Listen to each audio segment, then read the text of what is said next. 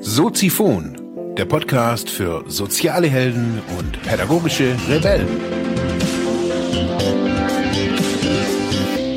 Herzlich willkommen, meine lieben Zuhörer bei Soziphon, dem Sozialarbeiter-Podcast. Mein Name ist Mark Hummer und ich freue mich, dass du wieder eingeschaltet hast. Thema der heutigen Episode ist, ich werde als Sozialarbeiter von Robotern bedroht.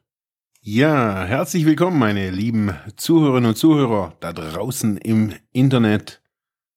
Ich werde bedroht. Mal wieder. Hier in Ravensburg ist man einfach vor nicht sicher, auch nicht vor Robotern.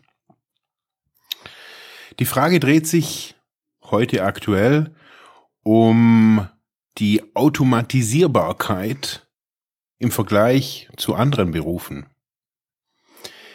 Kann der Sozialarbeiter, der Sozialpädagoge oder die Sozialpädagogin in Zukunft von einem Roboter ersetzt werden. Wir haben es gesehen, jetzt die Woche wieder bei Die Höhle der Löwen, selbst der Softeisverkäufer um die Ecke wird jetzt durch ein Schweizer Unternehmen, dessen Roboter entwickelt hat, das Softeis verkauft, ersetzt. Wir haben es gesehen bei der Blitzerkanzlei in Berlin, dass Anwälte, die ja auch lange gedacht haben, sie sind total wichtig, ersetzt werden durch Maschinen, durch künstliche Intelligenzen. Die ARD und das Institut für berufliche Bildung, das IBB, äh, nee, IAB, Institut für Arbeitsmarkt und Berufsforschung heißt's natürlich, genau. Äh, die haben sich die Frage gestellt, bei, mit der ARD eben zusammen, die Arbeitsagentur, wie sieht's denn hier so allgemein aus? Da kann man jetzt auf so einer Seite Jobfuturomat ard.de mal angucken, wo steht man denn da? Dann gibt's dann so eine Übersicht, was man denn als Sozialarbeiter so am häufigsten tut. Da sieht man, dass ja die sechs Hauptbereiche sozialpädagogische Familienhilfe ist, Sozialmanagement, Sozialpädagogik, Erziehungsberatung, Supervision, Erziehungswissenschaft und Pädagogik. Ja, wie sieht's aus mit den Entwicklungen des Jobs? Das fand ich ganz interessant, wusste ich auch nicht, dass seit 2012 ein, Anzahl, ein Anstieg der Beschäftigten um sieben Prozent zu verzeichnen war, das heißt höher als der Bundesdurchschnitt bei den allgemein bei den Berufen.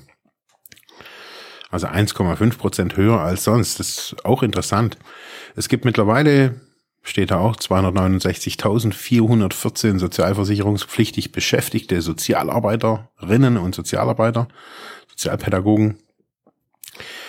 Ja, die Entwicklung des mittleren, des mittleren Monatsgehaltes. Mittlerweile liegt das mittlere Gehalt monatlich brutto bei 3.499. Äh, stolz, nicht schlecht. Ich glaube, hier in Baden-Württemberg wird es eher nicht so bezahlt für ein mittleres Monatsgehalt eines Sozialarbeiters. Äh, ja, aber genau wissen wir es nicht. Ja, die Frage, wie automatisierbar ist unser Beruf, möchte ich auch nach oder möchte ich jetzt schon irgendwie auch nach, nach außen geben. Wie automatisierbar ist unsere Tätigkeit als Sozialarbeiter, was wir wirklich, wirklich, wirklich, wirklich ganz zum Schluss tun? Was kann nicht von einem Roboter ersetzt werden? Ungeachtet jetzt mal der Frage, ob wir das wollen oder nicht, oder ob das Sinn macht oder nicht, aber ich glaube, dass diese, diese, die Machbarkeit schon längst da ist.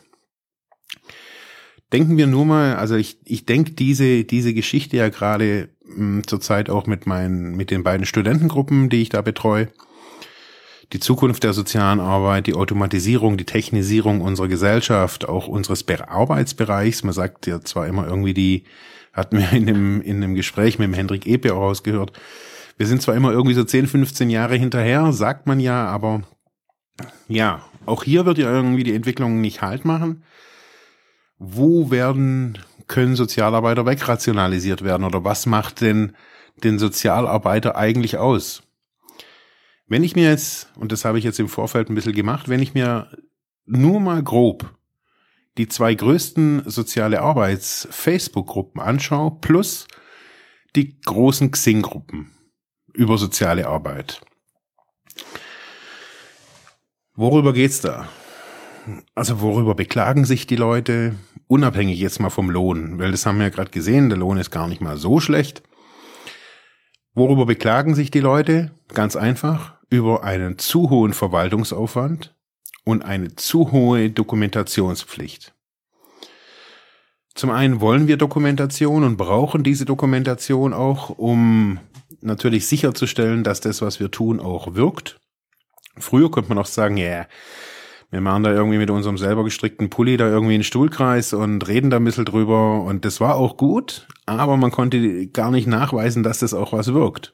Heutzutage wissen wir um die Wirksamkeit von solchen Stuhlkreisen. Also ganz ehrlich, es hört sich jetzt ein bisschen blöd an, aber es ist wirklich so. Wir wissen, dass es wichtig ist und es ist auch wichtig, dass wir das dokumentieren, dass wir die und die Erkenntnisse aus den und den Treffen haben und ja, aber trotzdem übernimmt es äh, nimmt es einen, einen ganz großen äh, Teil unserer Arbeit in Anspruch. Diese Dokumentation und dieses ganze Gedöns. Wenn wir jetzt nur mal diesen Bereich angucken und sagen, okay, wir haben, nur mal angenommen, in diesem Besprechungs Besprechungsraum haben wir, indem wir diese Daten jetzt mal weg vom Privat, von der Privatsphäre oder irgend so ein Zeugs, wir haben da einen, einen, äh, eine, einen Roboter, eine Cam oder ein Laptop, ein Tablet, was auch immer, das uns und die Interaktion von uns und dem Klienten begleitet. Das misst die Atemfrequenz, die Hauttemperatur, ähm, wann er wo, wohin guckt, wie verändern sich die, die Hände. Das ist alles das, was wir als Mensch natürlich auch immer wieder wahrnehmen. Wir sagen, ja, du sitzt aber irgendwie so und so da und ist ja verschränkt und was ist denn da los? Und wir versuchen ja da immer irgendwie zu ergründen. Und wenn wir das alles nachher abgleichen könnten mit einem, mit einem Roboter, nennen wir ihn mal Roboter oder mit einer künstlichen Intelligenz und sagen, okay, ich habe hier die Wahrnehmung, ich habe die Wahrnehmung, also die Wahrnehmung vom PC oder vom Roboter, dann könnten wir eventuell zu einem, zu einem besseren Ergebnis kommen, zu einem effektiveren und effizienteren Ergebnis in der Beurteilung unseres Gegenübers und so nicht mehr so, also wir hätten permanent das Vier-Augen-Prinzip zum Beispiel. Wir könnten dann auch sagen, okay, die, die, die Dokumentation hiervon, ich spreche das Ding, also das, das Ding wird ja aufgezeichnet. Das heißt, diese Audiodatei der Aufzeichnung könnte also auch automatisch transkribiert werden, mit äh, Stimmmuster erfassen und, und, und, und, und. Das könnte nachher alles als ein Text automatisiert in die Ablage des Sozialarbeiters kommen. Also das Ding ist dann nachher quasi übersetzt und formatiert in dem Format und in, in, in dieser schönen Datei und in dem Layout, wie ich es haben will und bis der Klient nachher irgendwie draußen ist und die Türklinke zu hat, habe ich das eigentlich schon in meinem, in meinem Ordner. Sagt jetzt jeder Sozialarbeiter, ja, das fände ich dann aber schon cool. Irgendwie, dann bin ich ja nicht ganz unwichtig. Ja, und darum geht's ja auch. Jetzt könnte man sagen, okay, also dann habe ich ja bloß, und dann kann ich natürlich höhere Fallzahlen stimmen. Stimmt, natürlich. Muss man natürlich gucken.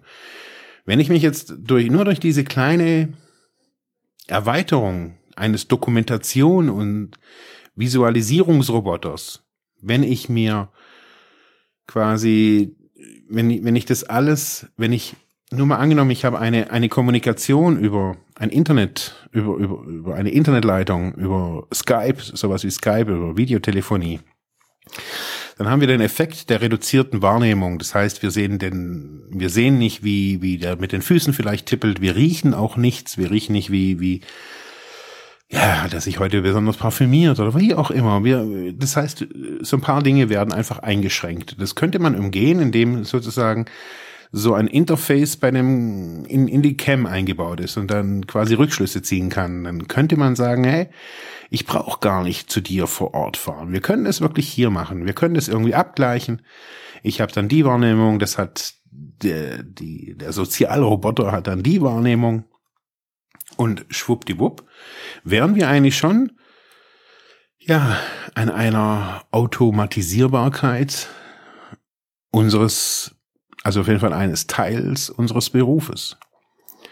Wenn wir dann dazu noch sehen, dass diese ganzen Verwaltungsaufgaben, die man da macht, ein Stempel, Kennzeichnung und hier und Durchlauf und der muss noch unterschreiben, unterschreiben. Man, da, da, wir finanzieren ja hier ein ein Berg von Leuten, die in Verwaltungen sitzen, die sich zu einem ganz großen Teil ja auch selbst verwalten. Nur mal angenommen, wir schmeißen die alle raus. Das hört sich jetzt alles gar nicht so toll an. Aber das ist nicht das, was die Sozialarbeiter studiert haben. Die haben nicht Verwaltungsfachangestellte studiert. Aber trotz alledem sitzen sie ganz oft da. So, wenn wir jetzt sagen, okay, die Automatisierbarkeit können wir auch übernehmen in äh, Form der Verwaltung, da optimieren wir Prozesse, wir automatisieren Prozesse, machen, nutzen neue Technologien, Dokumentenscanning. What the fuck? Man kann alles Mögliche einsetzen. Dann würde ich mal sagen, wird sich die Verwaltung rein personell auf Entscheider reduzieren. Menschliche Entscheider, die dann sagen, okay, also die Entscheidung, die letzte Entscheidung über, über, über Menschen oder über Sozialleistungen darf nicht einem Roboter oder einem PC über, übergeben oder einer künstlichen Intelligenz übergeben werden, sondern muss ein Mensch treffen, vielleicht auch ein Gremium, vielleicht verschiedene Menschen, um Parteilichkeit auszuschließen und und und. Und schon hat man aber diesen ganzen Case, diese frustrierten Verwaltungsfachangestellten im, im Jobcenter, diese ganzen frustrierten Leute, die, die im Jobcenter oder in, in der, in, in der Alk 1 Abteilung arbeiten müssen und da ein Case vollführen und prüfen und prüfen und prüfen. Die Blitzerkanzlei hat's vorgemacht. Wir, da hat man auch gedacht, das geht alles nicht. Und es geht schon. Wir müssen es nur wollen. Die Frage ist, was, worauf konzentrieren wir uns dann? Worauf kommen wir, wenn wir uns darauf nur konzentrieren? Wenn wir nur quasi für das da sein können, für das, was wir eigentlich auch da sein sollen. Für den Menschen. Und nicht zum Verwalten und zum Dokumentieren. Das ist so die, der, der Job, der halt ja, der bietet halt ein regelmäßiges Einkommen, aber irgendwie die Welt verändern tut man halt auch nicht wirklich dadurch. Man kann sich irgendwie schimpfen, dass man halt irgendwie, keine Ahnung, in einer Krankenkasse arbeitet als Sozialarbeiter. Alles gut. Aber die Frage ist, wie schnell bin ich wegrationalisierbar und wie schnell bin ich ersetzbar? Und wir kämpfen besonders in dem, wenn wir unsere Kompetenzen nicht indem wir die Kompetenzen an Computer abgeben. Die Computer haben diese Kompetenzen oder diese künstliche Intelligenzen haben diese Kompetenzen längst schon. Die Frage ist, auf welche Kompetenzen möchte ich mich selbst berufen, die ich, die mich auszeichnen? Wenn ein Verwaltungsdienst, der zeichnet mich nicht aus, den mache ich sicherlich langsamer und ineffizienter als jeder PC in den nächsten Jahren wird da ganz viel Schwung kommen und wir können wieder sagen, hey, wir wollen diesen ganzen Krampf nicht haben, weil wir Arbeitsplätze schützen müssen. Deswegen muss diesen, dieser, dieser Block und dieser, dieser Hügel an Verwaltung bestehen bleiben. Oder wir können sagen, hey, wir, wir konzentrieren uns in unserer, in unserer Profession vielleicht nochmal neu und sagen, hey, wir haben, ja, wir haben diese, diese, diese Kompetenzen und diese, diese Fähigkeiten, wir, und die sind in, in Zusammenarbeit mit der Technik, mit den Algorithmen, mit den künstlichen Intelligenzen eine unglaubliche Bereicherung für die Gesellschaft.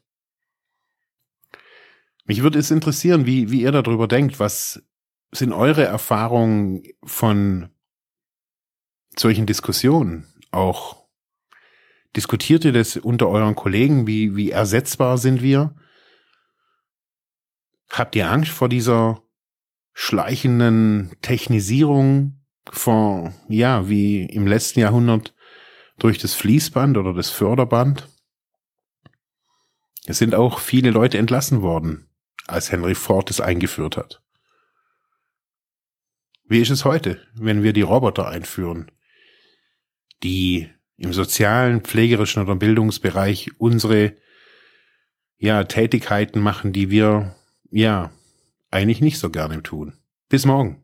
Ciao. Ja, das war's für heute mit diesem Thema. Ich hoffe, ich konnte dir weiterhelfen, vielleicht Denkanstöße geben oder sogar ein bisschen inspirieren. Ich würde mich freuen, wenn du Soziphon weiter unterstützt, indem du weiter zuhörst, mich auf iTunes bewertest, Kommentare schreibst oder diese Episode per PayPal oder Flatter finanziell unterstützt. Dankeschön.